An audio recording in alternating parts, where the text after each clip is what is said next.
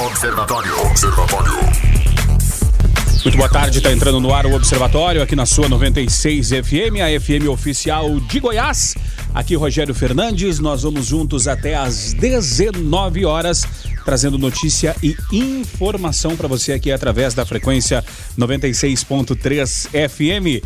Hoje, quarta-feira, 8 de janeiro de 2020, o Observatório entrando no ar ao vivo para Anápolis, Goiânia, região metropolitana de Goiânia, em torno de Brasília. São mais de 85 cidades que alcançam esse sinal limpinho da 96 FM e o Observatório também começando ao vivo para qualquer lugar do Brasil e do mundo através do aplicativo da 96 FM e através das plataformas digitais, começando ao vivo até pro Acre, que como dizia Renato Russo, ainda é cedo, tá? E você pode participar através do DDD 62 994 34 2096, nos ajudar a fazer o observatório, dando a sua opinião, sua sugestão, tirando a sua dúvida, fazendo a sua pergunta, fazendo o seu comentário. E também obrigado a você, tá, que não participa, mas que consome esse produto chamado Observatório da 96 FM. Obrigado aí pela sua audiência, obrigado pela sua parceria, obrigado pela sua audiência, né? Você que nos ouve aí, no, no, nos dá carona no rádio do seu carro, aí na sua, no seu foninho de ouvido, também uh, no, no, rádio ligado na sua empresa, na sua indústria, na sua loja. Obrigado pela sua audiência, obrigado pela, par pela parceria, tá? E você pode participar também se quiser através do WhatsApp, porque o Observatório está começando agora. Boa tarde, Weber Witt, nosso produtor aqui uh, dentro do estúdio. Tudo bem, Weber? Tudo tranquilo? Tudo ótimo, Rogério e ouvintes, observadores. Boa tarde a todos. E moradores de diversos bairros de Anápolis têm reclamado do acúmulo e da falta de coleta de lixo, né? Uh, a produção do jornalismo da 96 tem recebido nos últimos uh, dias reclamações de moradores de diversos bairros sobre o acúmulo de lixo e da falta de coleta em Anápolis no Jardim Primavera, uh, segunda etapa, Morada Nova, Aldeia dos Sonhos e Jardim Goiano, por exemplo, a coleta não é realizada há mais de uma semana. Em outros bairros, o serviço tem sido realizado apenas uma vez na semana, né? Na Aldeia dos Sonhos, o serviço é prestado de maneira incompleta, segundo os moradores. Passa em uma rua, mas não passa em outra. Agora a gente vai à resposta, né, da Secretaria Municipal do Meio Ambiente, Habitação e Planejamento. Segundo o secretário da pasta, Jackson Charles, a chuva dos últimos dias e o acúmulo de lixo por conta das festividades de fim de ano têm sido fatores para que o serviço não seja realizado com excelência e que o serviço será regularizado em toda a cidade até o fim da semana, tá? Você pode participar aí, da, mandar sua mensagem, né, para o 994 34 2096, uh, nos ajudando aqui a fazer o observatório e falando se na, na, no seu bairro aí uh, como tá essa situação né, do lixo, né? Se, se de fato tem acontecido essa questão ou se está tudo bem aí. Tá lembrando que os bairros citados aqui, Jardim Primavera, segunda etapa, Morada Nova, Aldeia dos Sonhos, Jardim Goiano, né? É, são bairros que Uh, foi relatado aqui a nossa produção de jornalismo a respeito desta irregularidade. Agora recebendo nossos convidados de hoje do Observatório, né, para falar sobre juiz das garantias, né, aprovado com o pacote anticrime, o juiz, o, o instituto, o Instituto do Juiz das Garantias divide a condução dos processos criminais entre dois magistrados, né? A criação do juiz de garantia, sancionada pelo presidente Jair Bolsonaro dentro do pacote anticrime, determina que cada processo penal seja acompanhado por dois juízes, o juiz de garantias atua apenas na fase de, da investigação criminal, ao passo que o prosseguimento da apuração e a sentença ficam a cargo de outro magistrado. Né? Para tratar do assunto, estamos recebendo o José Ricardo Gomes Brito, é, presidente da Comissão de Direito Criminal, subseção OAB Anápolis. José Ricardo, boa tarde, seja mais uma vez muito bem-vindo ao Observatório. Boa tarde, prazer estar aqui mais uma vez. Tá certo. Estamos recebendo também Carlos Eduardo Gonçalves Martins, advogado, criminalista, pós-graduado em Direito Penal e Processo Penal, eh, diretor tesoureiro da OAB Subseção Anápolis. Uh, Carlos Eduardo, boa tarde, seja bem-vindo aqui ao Observatório.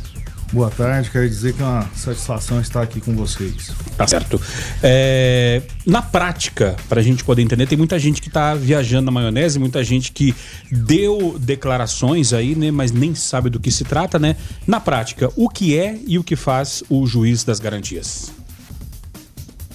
Como no próprio nome, é, achei que já, já nos trata, né? Trata justamente das garantias individuais que todo cidadão tem direito durante né, o, o correr, o trâmite de um processo penal, quando ele se torna realmente réu num processo penal. Basicamente é isso que o juiz das garantias hoje é, irá atuar dessa forma.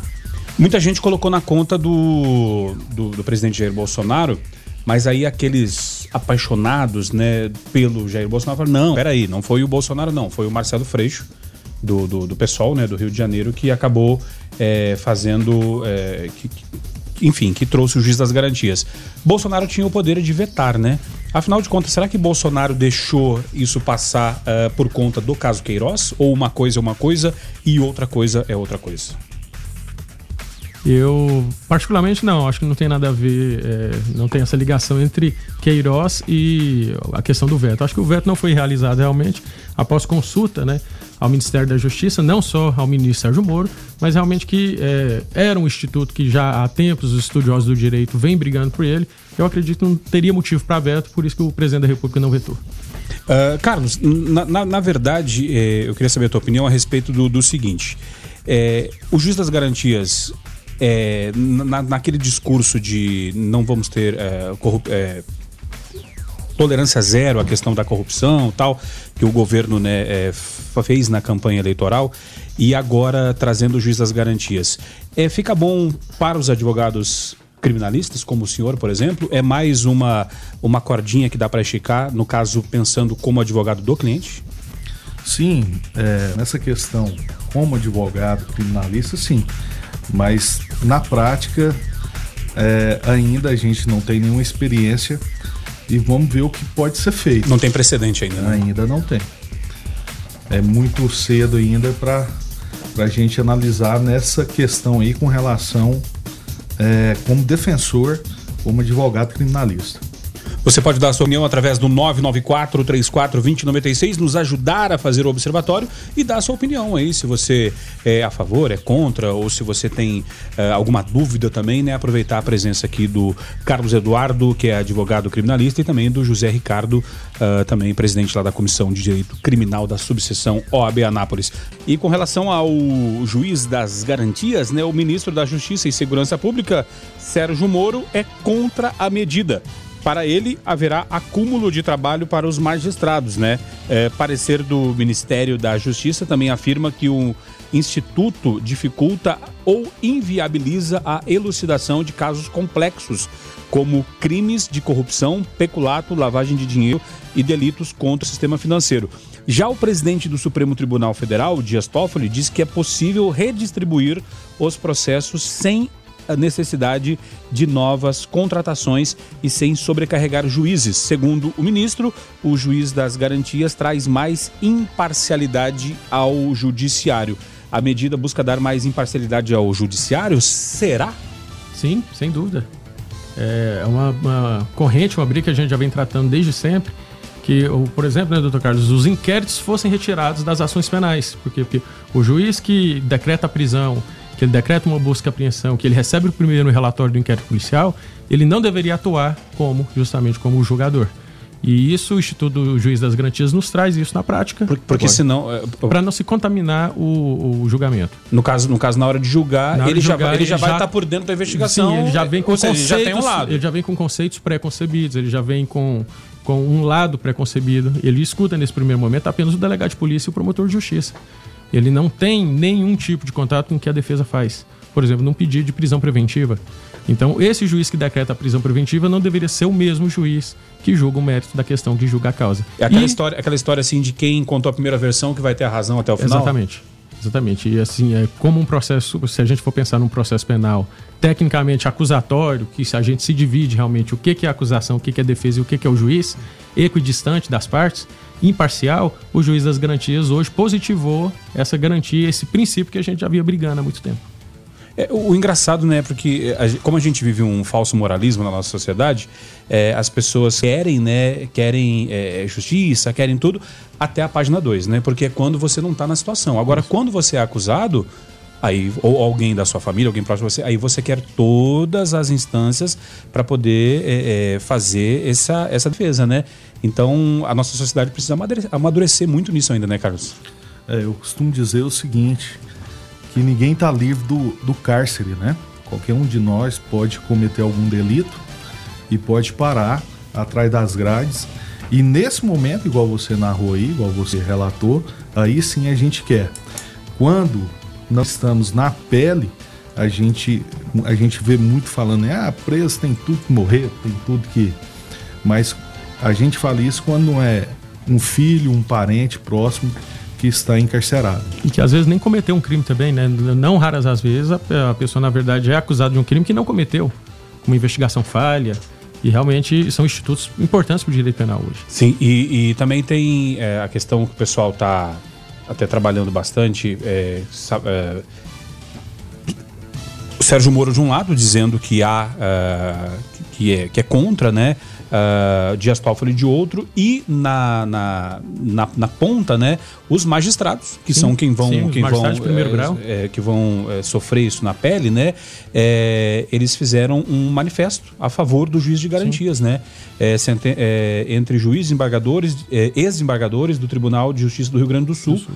lançaram uh, um manifesto em favor da figura do juiz de garantias, e aí são mais de 50, né, que fizeram este assinaram esse manifesto, né? Então, eh, são pessoas que vão sofrer na pele isso e são a favor. Então, ou seja, os, né? Os juízes federais também, salvo me engano. Justamente. Uh, tem participação de ouvinte aqui através do 994 34 2096, o Tiago Coelho falando a respeito dos juízes de garantias. Vamos ouvir. Boa tarde, observadores. Tiago Coelho aqui.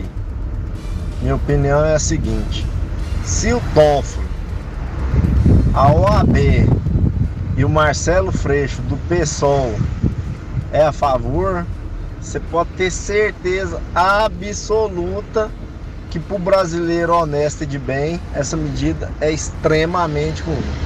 Tá certo? Boa tarde, fiquem todos com Deus.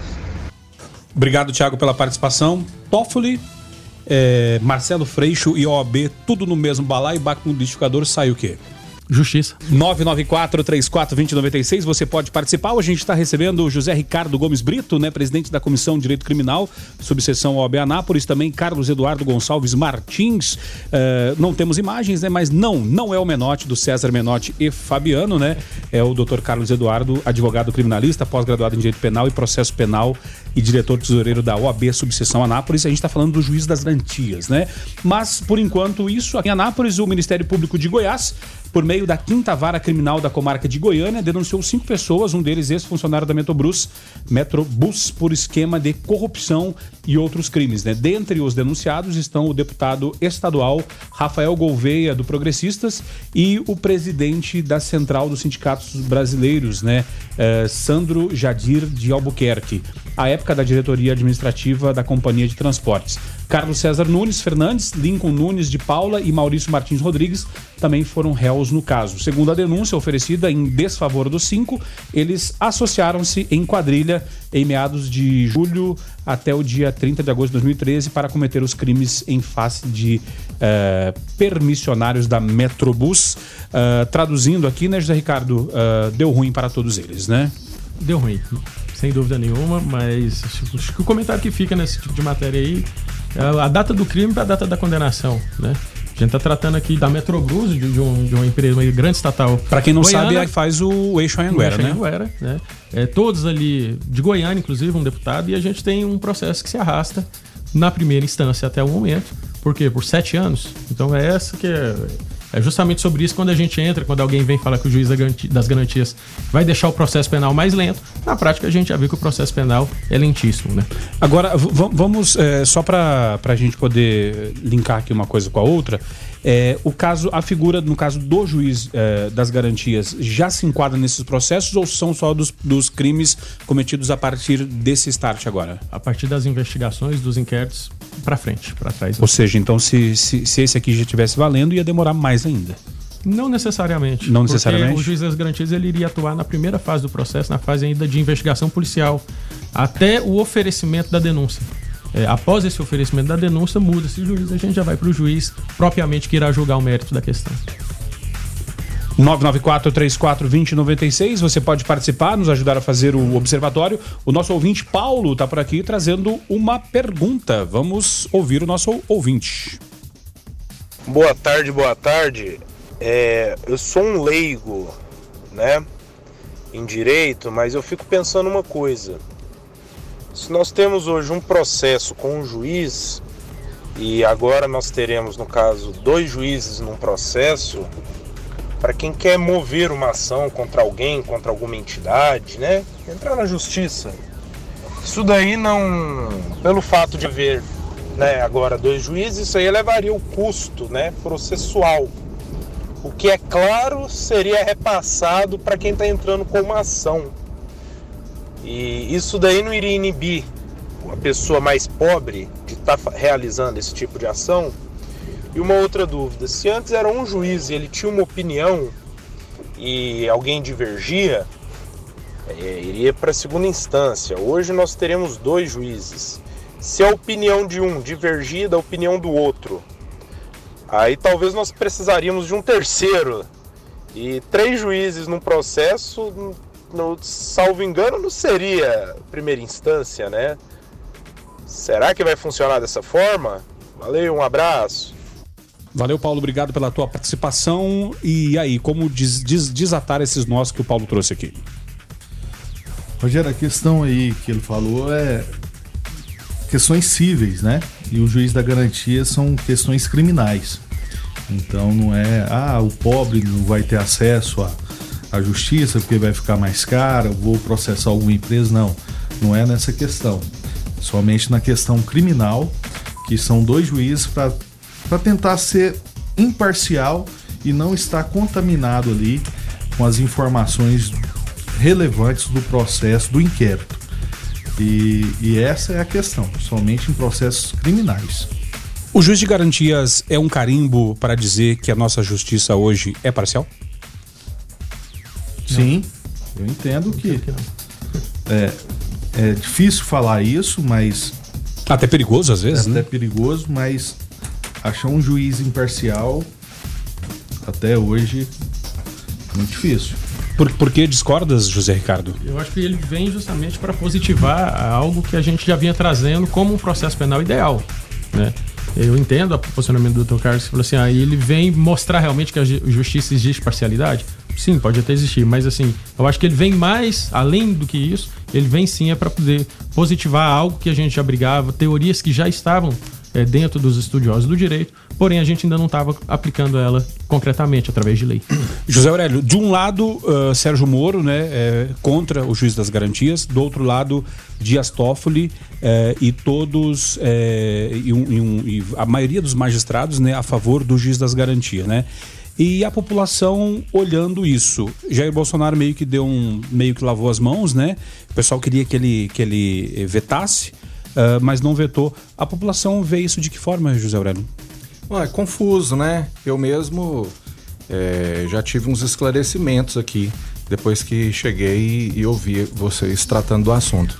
Mas é um assunto que eu acredito que boa parte da população ainda não se posicionou, não sabe do que, que se trata. Você viu um rapaz fazendo uma pergunta agora mesmo aqui e ele trata de uma situação é, civil, né? E o juiz de garantia já é uma situação é, da parte criminal, né, penal. Então, assim, a população, de modo geral, ela não sabe do que se trata o juiz de garantia. Nós tivemos né? até, antes de tu chegar, José Aurélio, participação de ouvinte falando que se é, está Dias Toffoli é, Marcelo pensei, Freixo. Já até adivinho o que você tá Marce, tá falando. Ó, Dias Toffoli, Marcelo Freixo e o AB a favor é porque é ruim pro Brasil. Isso. Você tem o Sérgio Moro contrário, né? E aí fica a pergunta. mas aí, então, mas aí Bolsonaro... estariam pintando o Sérgio Moro de super-herói e o super-herói assim que só ele é dono da verdade nessa ah, história? ele já tá meio que pintado, né, de super-herói. Tudo, tudo se você for falar lá, se tem o Sérgio Moro, ele, você vê, saiu uma pesquisa recentemente aí que o Sérgio Moro tem uma popularidade muito superior à do, do próprio presidente Bolsonaro, Sim. né?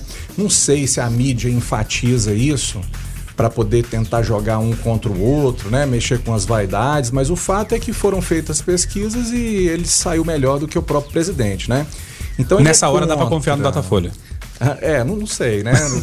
Agora, eu, eu surgiu uma dúvida aqui, alguns fiozinhos aqui desencapados aqui pegaram aqui na minha cabeça aqui e surgiu uma dúvida aqui que eu acho que pode ser pertinente.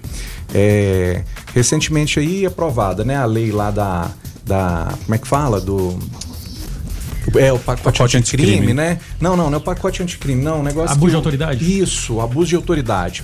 E acabei de pescar aqui vocês falando que o juiz de garantia, ele atua dentro de uma esfera pré-processual, certo? Certo. E pelo que eu entendi da lei lá, da- essa, essa lei aí do, do abuso de autoridade, muita coisa que vai ser feita pela polícia vai depender de uma autorização judicial para poder acontecer. Caso contrário, não pode. Né? E o juiz de garantia não viria para agilizar isso então, porque vai sobrecarregar a polícia, o, ju- o judiciário, né? É, questão de investigações serem mais céleres. É aí que vai entrar o juiz de garantia. É isso, então. é justamente entendi o momento negócio? de você, Zé delegado de polícia, faz um pedido, doutor Carlos, juiz de direito, para que decrete a prisão do Rogério. Desculpa, Rogério. E tranquilo. nesse momento, o doutor Carlos vai entrar justamente para poder é, garantir os direitos individuais e em coletivos do Rogério e também, se for preciso, para decretar a prisão. Hum, aí, é algo pessoal. que parece novo, mas não é tão novo. Em São Paulo a gente já tem é, o departamento de, de, investi- de inquéritos policiais há 36 anos. Você vê, a gente já tem 36 anos esse departamento e que faz basicamente a mesma função do juiz de garantias. A, a grande diferença de São Paulo para o modelo paulista para da nova legislação é que na nova legislação o juiz do mérito do processo ele entra após o recebimento da denúncia.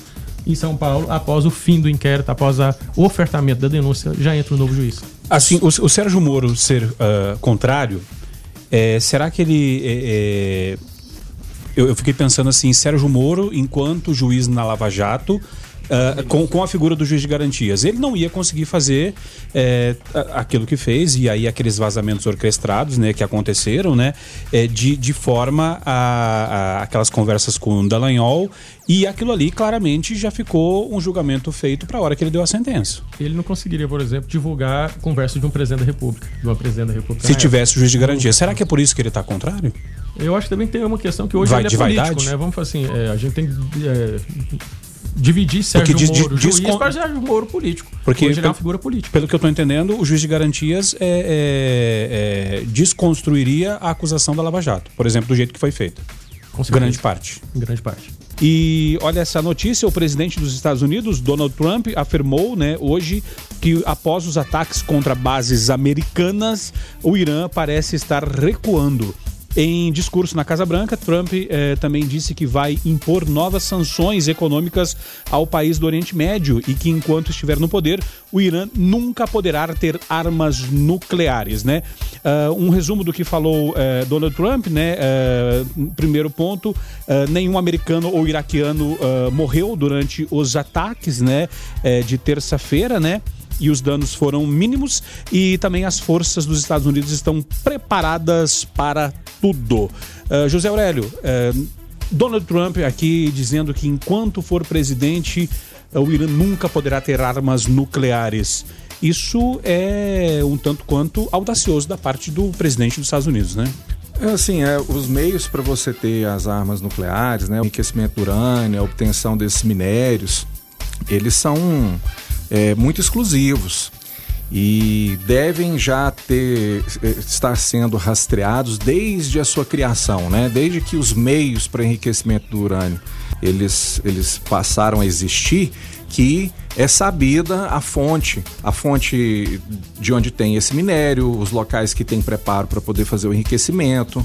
Então, assim, quando os Estados Unidos falam eh, dessa forma, é porque não vai haver financiamento, né? De, por exemplo, o Obama mandava dinheiro para lá. É, com certeza não era para fazer o enriquecimento do urânio, mas esse dinheiro podia ser muito bem desviado para poder é, comprar esses recursos, né, atuar nesse segmento. Então, quando ele fala isso, ele diz que é, com as sanções que os Estados Unidos vão é, colocar em cima do Irã e o fato de não haver é, doação ou envio de dinheiro para o país de nenhuma maneira, ele acredita, né, é, firmemente que ele vai estar quebrando as pernas da indústria bélica do Irã, pelo menos nesse sentido aí, de fabricar as bombas nucleares a partir do, do urânio enriquecido. Quem está chegando por aqui agora é Carlos Roberto para falar direto ao assunto. Direto ao assunto. A opinião de Carlos Roberto de Souza no Observatório.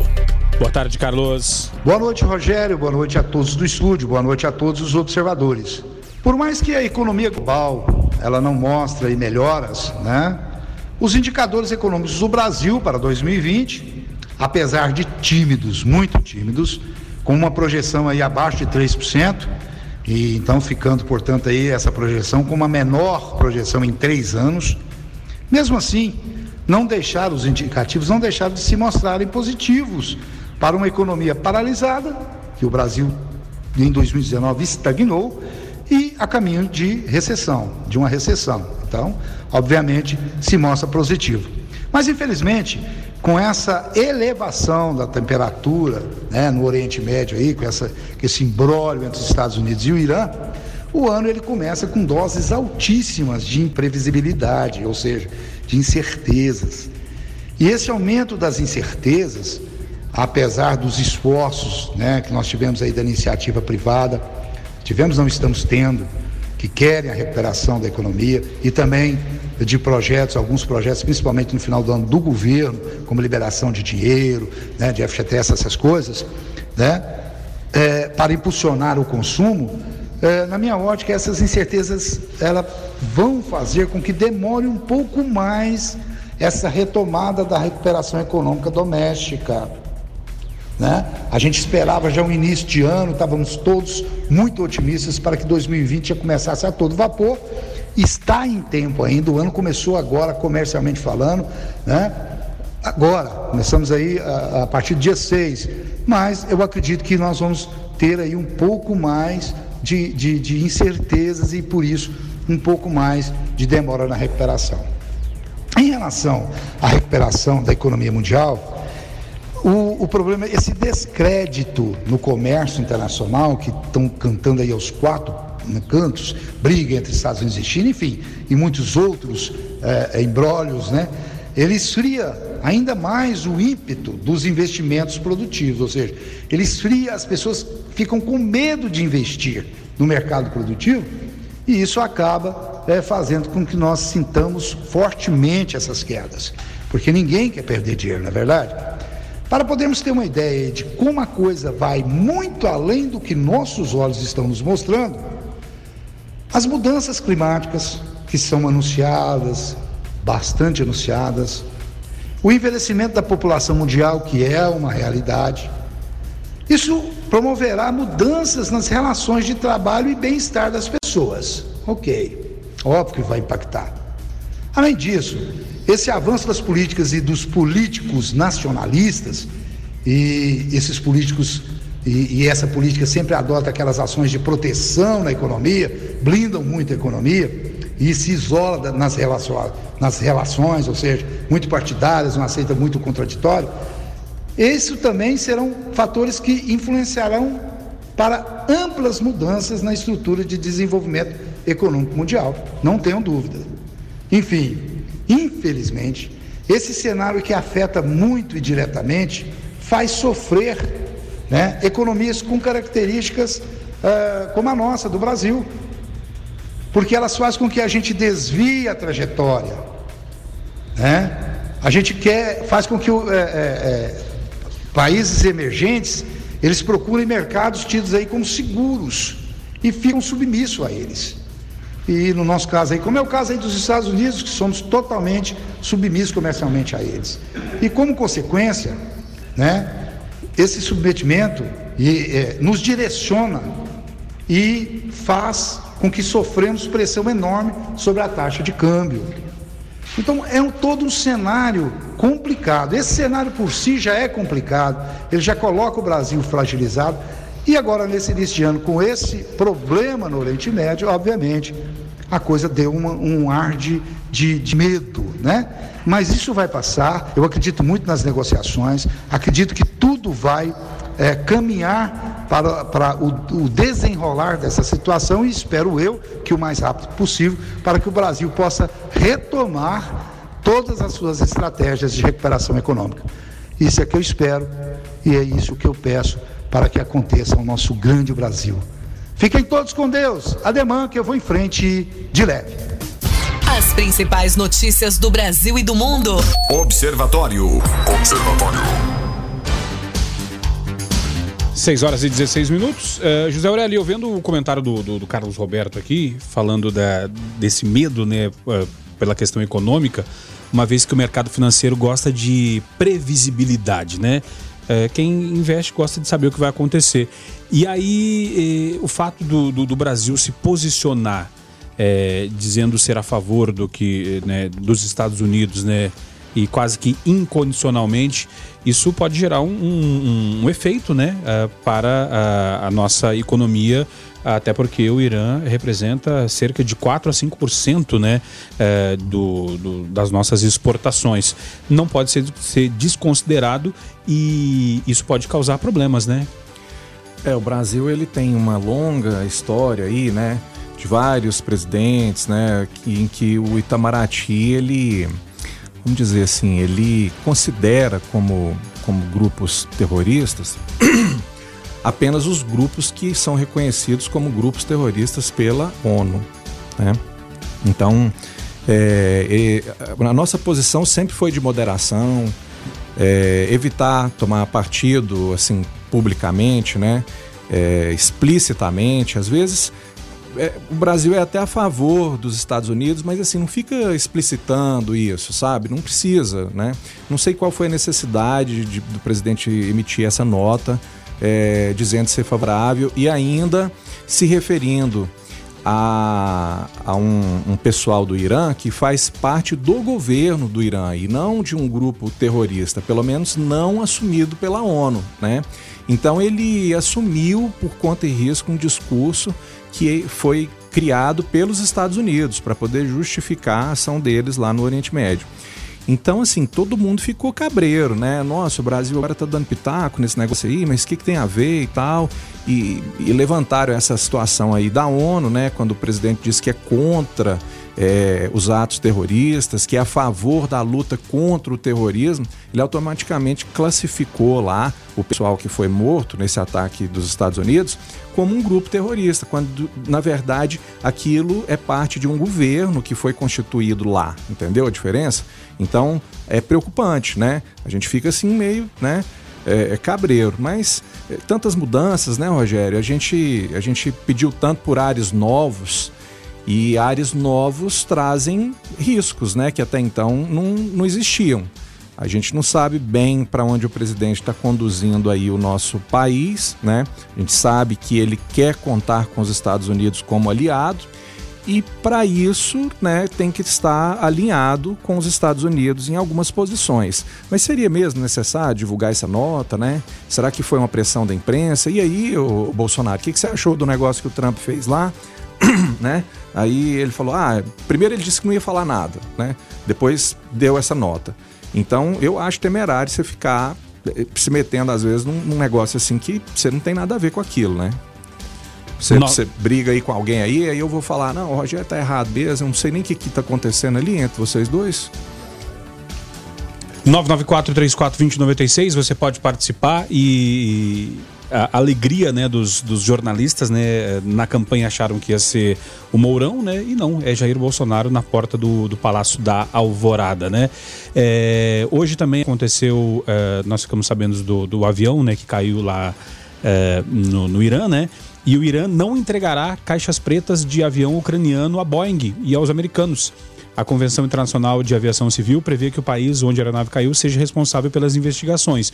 Porém, fabricante e autoridades do país onde o avião foi produzido devem ter acesso às informações da caixa preta, né? O Irã falou que não entregará as caixas, né? A tragédia aconteceu poucas horas após o Irã ter disparado mísseis contra duas bases aéreas que abrigam tropas dos Estados Unidos no Iraque em resposta à morte do general Soleimani.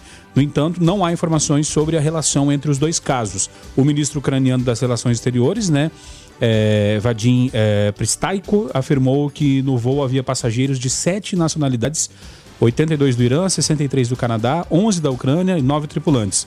10 da Suécia, 4 do Afeganistão, 3 do Reino Unido e outros 3 da Alemanha. Não está claro porque tantos canadenses estavam a bordo, mas se sabe que a companhia aérea oferecia voos relativamente baratos via Kiev para Toronto, no Canadá. Né? A Organização da Aviação Civil do Irã anunciou que não entregará a Boeing e as investigadores americanos as caixas pretas, né? É, o fato é que a aeronave caiu, transportava 170, 173 pessoas e ninguém sobreviveu. Hoje de manhã, até no, no, no Foco, é, quando che, é, saiu a notícia, eu até falei para o Guilherme Verano, eu não quero acreditar que esse caso tenha relação com os atentados. Mas o fato agora de o Irã não querer entregar as caixas pretas é como se fosse um, para mim, na minha visão, um atestado de culpa, né? Coloco isso na minha, na minha conta aqui. Mas é estranho, né? É, eu não sei se eles querem ter acesso primeiro ao, ao conteúdo, né, para de repente tentar ma maquiar aquilo ali de alguma maneira, porque é como é, você mesmo disse, né? Os Estados Unidos fariam um atentado como esse, né? Não é do, do feitio. Então, para quem que sobra a, a culpa? Pode ser a culpa do Irã ou pode ser alguém que promoveu o atentado para culpar o Irã. Então, com medo de repente de não ter acesso a informações verdadeiras, né?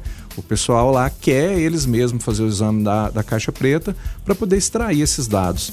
Agora, a gente sabe que essas caixas pretas são, são fabricadas é, de uma maneira que só a empresa tem acesso perfeito aos dados que são registrados lá. Como é que eles vão fazer a leitura da caixa preta sem a ajuda da Boeing, que é a fabricante do, do avião, né? Porque isso é tudo encriptado e tal, existe uma segurança Sim. em torno disso aí. Então, será que eles têm o equipamento, a tecnologia para poder fazer essa leitura? É, vão conseguir quebrar os códigos, é, depois vão negociar. Será que eles querem, por enquanto, só falar, não, espera aí que a gente está analisando umas coisas, né? Será que esse não vamos entregar é para sempre ou não vamos entregar agora, né? Aguardemos aí as, os próximos capítulos. Quem está chegando por aqui é Onésimo Neto, com Igreja em Ação. Boa noite, Onésimo. Boa noite, Rogério Fernandes. Boa noite a todos. A primeira catequese do Papa Francisco neste ano foi realizada nesta quarta-feira na Sala Paulo VI, no Vaticano. Na ocasião, o Papa deu prosseguimento ao ciclo de catequeses sobre os Atos dos Apóstolos e comentou a experiência do naufrágio vivida pelo apóstolo Paulo e sua chegada em Malta. Na parte final do livro dos Atos, explicou o pontífice, o Evangelho continua a sua corrida não só por terra, mas também por mar.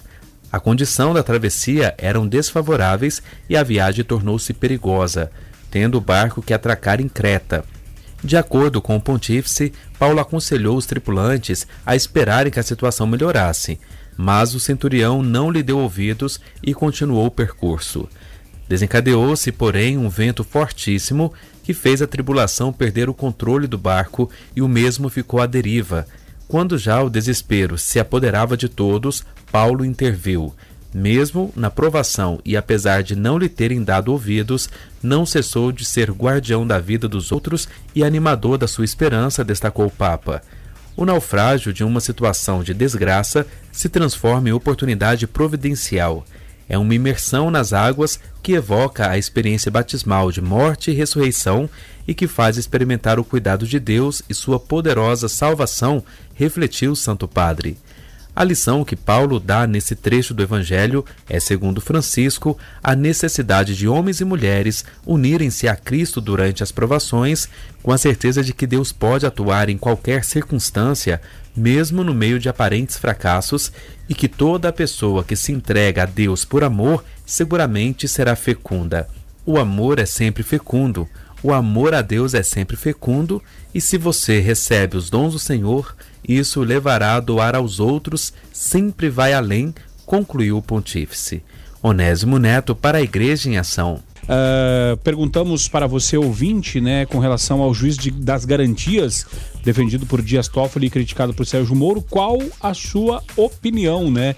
Juiz das garantias, o nosso ouvinte Paulo por aqui participando e dando a sua opinião. Vamos ouvir. Boa noite aí a todos, meu nome é Paulo.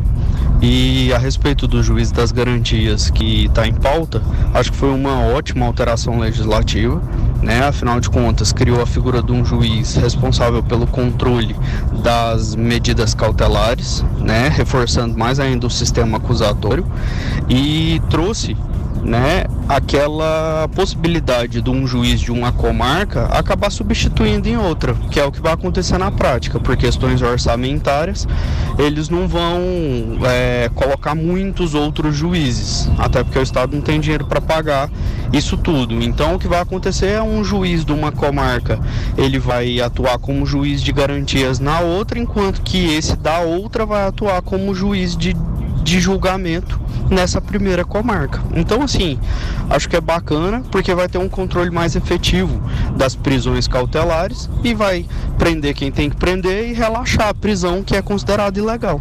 Muito obrigado, Paulo, pela, pelo comentário muito esclarecido, né? E é legal ver que é, nossa população está interessada em assuntos um tanto quanto espinhosos, né, é, José Ricardo? Sem dúvida, o Paulo, parabéns, Paulo. É muito, percebe, não é leigo, né? Sim. Provavelmente acadêmico de direito.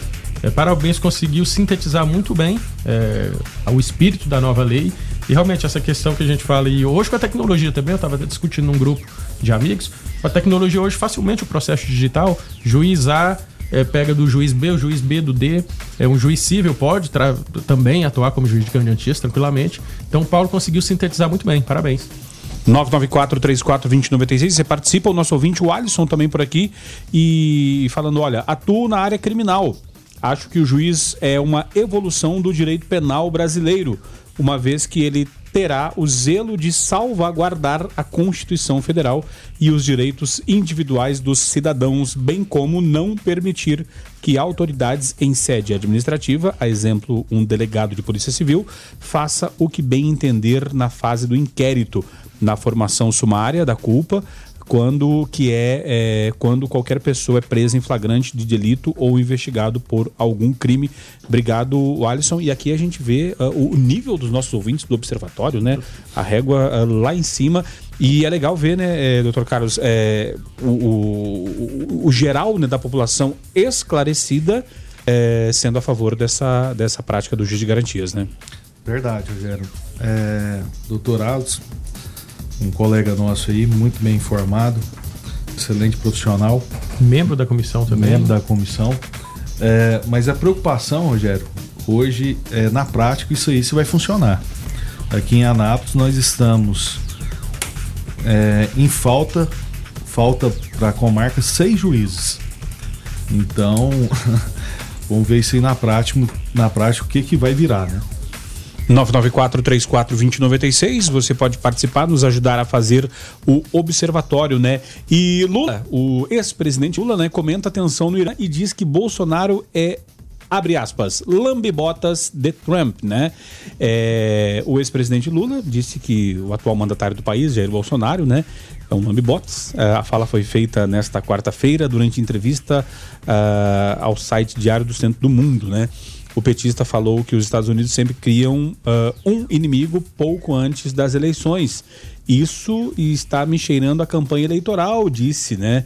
Uh, disse uh, Trump tentará reeleição neste ano pelo Partido Republicano e aliado a isso, né? É, é, tem um meme aí rolando na, pelo, pelo Instagram, né? Do Bolsonaro assistindo a live, fazendo a live da, da entrevista do, do pronunciamento do Trump, né? Então é, de volta à polarização, né, José Aurélio? É, verdade. É, a gente sabe que, se a gente for fazer uma, uma, comparação, né? O Trump lá nos Estados Unidos é mais ou menos que o Bolsonaro aqui no Brasil, né? É, ambos estão, assim, para para uma direita, não digo extrema direita, né? Que a gente não tem um partido aqui que seja de extrema direita, nem um, nem um, um, um líder que seja de extrema direita, mas bem à direita, né? Lá nos Estados Unidos existe essa polarização já há muito tempo, né? Democratas e republicanos. Para vocês que não sabem, lá nos Estados Unidos existem só esses dois partidos, né? Não tem essa festa que existe aqui no Brasil. E o e, presidente... e mais partidos querendo ser criados, inclusive pelo presidente Jair Bolsonaro. Né? Verdade, né? E, mas a, a, lei permite, né, Rogério? É, pessoas discutem até assim a necessidade de haver um partido, né?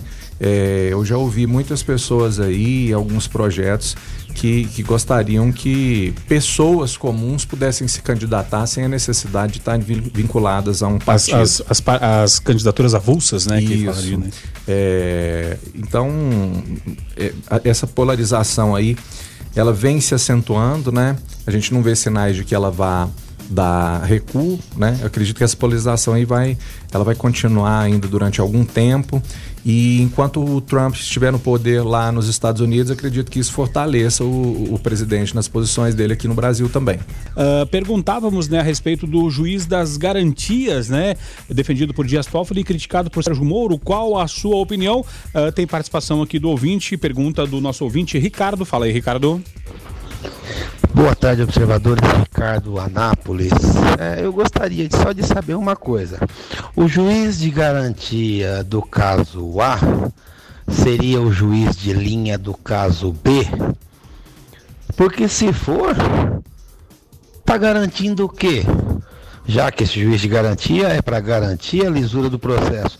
Então, quer dizer, o juiz de linha pode pisar na bola, mas se ele é de garantia no caso A, mas é de linha no caso B, quem nos garante que ele vai garantir as garantias de quem as necessita?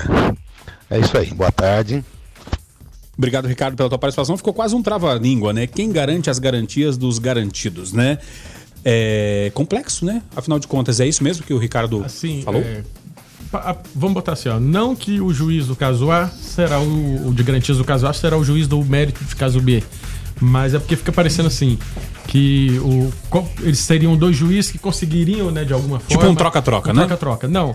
Porque, querendo ou não, é, como inclusive o Paulo, relembrando ele aqui, esse juiz de garantias ele vai tratar basicamente medidas cautelares, medidas como busca e apreensão, é, prisões. Então, é, mérito é uma outra questão. Quem vai julgar se Rogério fez ou não cometeu o crime é o juiz do mérito, é um outro juiz. Esse, o, o juiz garantiza também que não vai aumentar custo no judiciário, que ele não vai ter que contratar mais juiz. Esse juiz ele só vai realmente analisar as questões pré-processuais, como o José Aurélio falou aqui muito bem. Agora, agora uma coisa que, que, que, eu, que, que deu uma acendida aqui agora.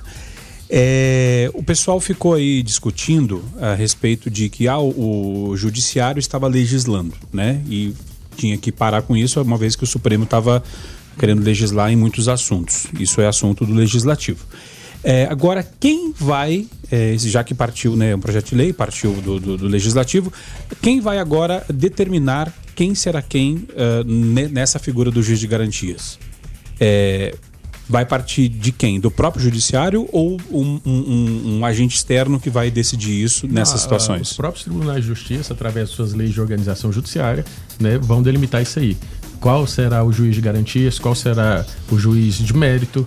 Né? Como eu te falei, em São Paulo a gente tem um departamento próprio para inquéritos. Então, Já tem um organograma pode- lá. Pode ser feito dessa forma, sem dúvida nenhuma. Os próprios, a própria legislação de organização judiciária de cada estado e da Justiça Federal, eles vão tratar desse assunto, o próprio judiciário.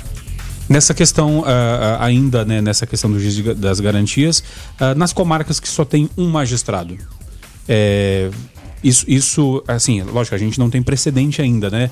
Mas essas comarcas que só tem um magistrado, será que funcionaria isso, Carlos? É, isso aí, na prática, igual eu falei, é a preocupação que a gente tem.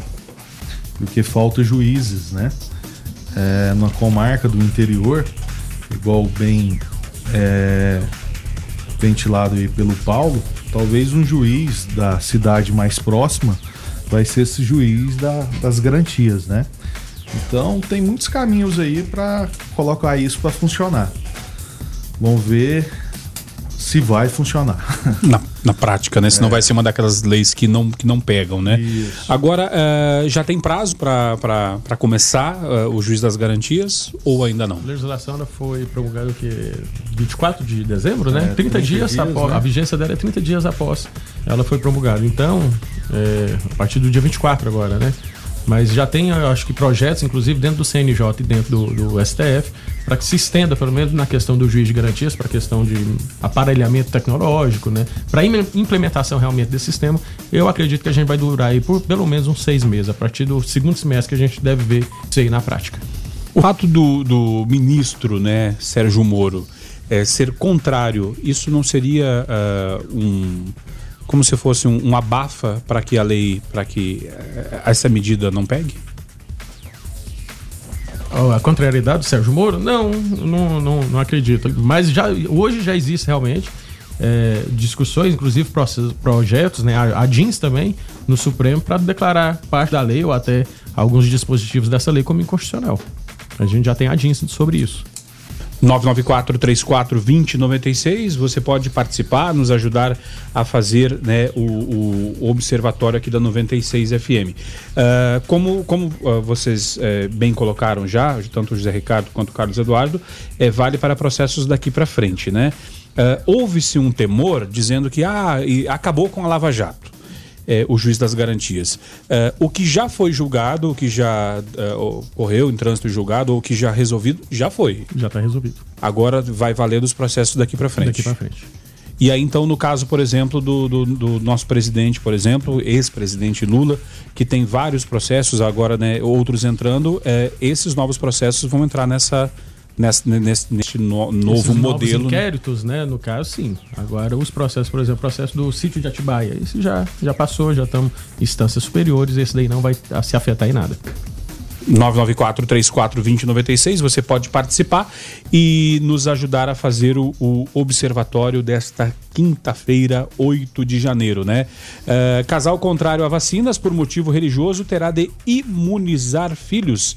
Uh, um casal deverá prov- providenciar todas as vacinas pendentes de seus filhos menores de idade, bem como administrar as futuras vacinas, observando o calendário nacional de vacinação do Ministério da Saúde. Decisão é da quarta Câmara Civil do TJ de Minas Gerais, ao confirmar sentença da comarca de Poços de Caldas em Minas Gerais.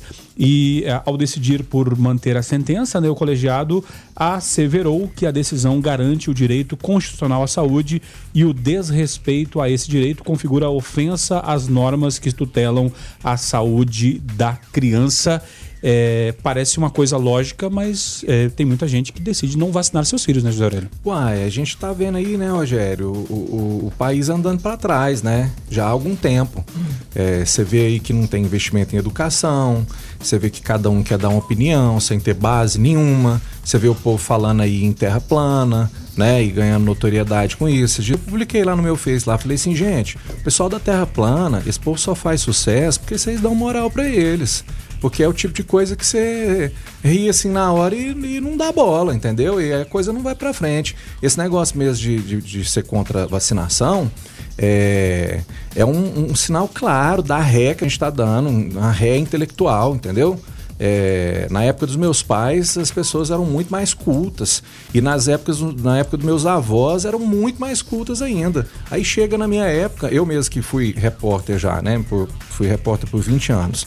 Eu cansei de receber orientação dentro lá da redação de que eu deveria escrever as coisas de uma maneira mais simples. Mas é mais simples mesmo. Porque eles orientam a gente, dizem, falam, olha, as pessoas não vão entender o que você está escrevendo. E eu falava assim, mas eu já estou escrevendo de uma maneira simples. Aí eles me mostravam que era possível escrever mais simples ainda. E na minha avaliação, às vezes, eu via que estava tava se perdendo um pouco do conteúdo por tamanha simplificação. Mas eu compreendi que o nível intelectual da população hoje está tão baixo que se você não simplificar mesmo assim palavras que para o seu dia a dia eh, são simples, né? Para você ter uma ideia, durante algum tempo eh, no jornalismo você não fazia distinção de roubo e furto. Você usa- usava só a palavra roubo, porque se você falasse furto, a pessoa não sabia do que você estava falando. Então, esse nível de simplificação que eu estou dizendo. Você, para atingir o público hoje em massa, se você não for super simples, é, você não consegue. E aí, é, as pessoas não sabem mais diferir fatos de opiniões e tomam opiniões por fatos e passam a agir dessa maneira. Quem foi que disse que vacinar é prejudicial? Isso foi a opinião de alguém, isso não é um fato, né? Então a pessoa vê alguém falando e, e- e por total ignorância leva isso a sério e, e não vacina os filhos. É, você disse aí que é um caso, parece que religioso, né? Mas que religião diria para não, não cuidar da saúde dos filhos? O que, que tem a ver esse negócio de vacinar, entendeu? Ué, essa pessoa tá, tá, tá numa religião dessa e ela tem que rever as coisas, velho, né? Eu não ficaria numa religião dessa de jeito nenhum. É, religião que você fala, ah, porque se seu filho estiver morrendo, você não pode transfundir, o- é, fazer transfusão de sangue, porque senão aí você não vai pro céu e não sei mais o quê. Que coisa absurda, cara. É umas coisas que só pegam gente que tem um intelecto mesmo defasado. Uma noticiazinha então de última hora, só pra gente poder encerrar o observatório, né? Ah, ah, o juiz, né? O, a Justiça do Rio de Janeiro eh, ordenou o Porta dos Fundos a retirar, né? eh, determinou que a retirada do ar do episódio de Natal do Porta dos Fundos veiculado pela Netflix, aonde retratava Jesus gay, né? Então, ah, aqui a notícia e ela está em quarto lugar nos Trend Tops, né? A palavra censura e quando você abre a censura aparece este neste caso, né? Então, uh, só para fazer um linkzinho aqui com a questão religiosa aqui que o José Aurélio muito bem trouxe, tá? Dito isso, nós vamos encerrar o observatório de hoje. Deixa eu agradecer demais aqui a participação do ouvinte que nos ajudou a fazer este programa e agradecer aqui José Ricardo Gomes Brito, presidente da Comissão de Direito Criminal, subseção OAB Anápolis, por ter vindo aqui nos ajudar. José Ricardo, muito obrigado, até a próxima. Muito obrigado, Rogério, sempre à disposição. Tá certo. Uh, Carlos Eduardo Gonçalves Martins, advogado criminalista, pós-graduado em Direito Penal e Processual Penal, diretor tesoureiro da OAB Subseção Anápolis. Obrigado, Carlos. Até uma próxima. Rogério, eu que agradeço e estamos aí sempre à disposição. Tá certo, então. José Aurélio, mais uma quarta-feira vencida. Até semana que vem, meu querido. Até semana que vem. Vai passar rapidinho, você vai ver. Vai, vai ser bacana. Deixa eu agradecer aqui também a uh, produção do nosso produtor Weber Ruiz, aqui no estúdio, e Lucas Almeida uh, lá na redação. Weber, valeu, obrigado, até amanhã. Valeu, até. Tá certo, então. Uh, vamos encerrando o observatório de hoje, então, com trabalhos técnicos e apresentação de Rogério Fernandes, comentários de José Aurélio Mendes, dos nossos convidados, a produção do, no, no estúdio do Eberich, na redação do Lucas Almeida, a coordenação artística do Francisco Alves Pereira, o Chicão, a direção comercial de Carlos Roberto de Souza, a direção geral de Vitor Almeida França. Eu volto amanhã às seis da manhã no Foco 96 e na sequência você fica com a Gabi Moraes no Conectado. Fiquem todos com Deus, paz e bem. Observatório. Observatório.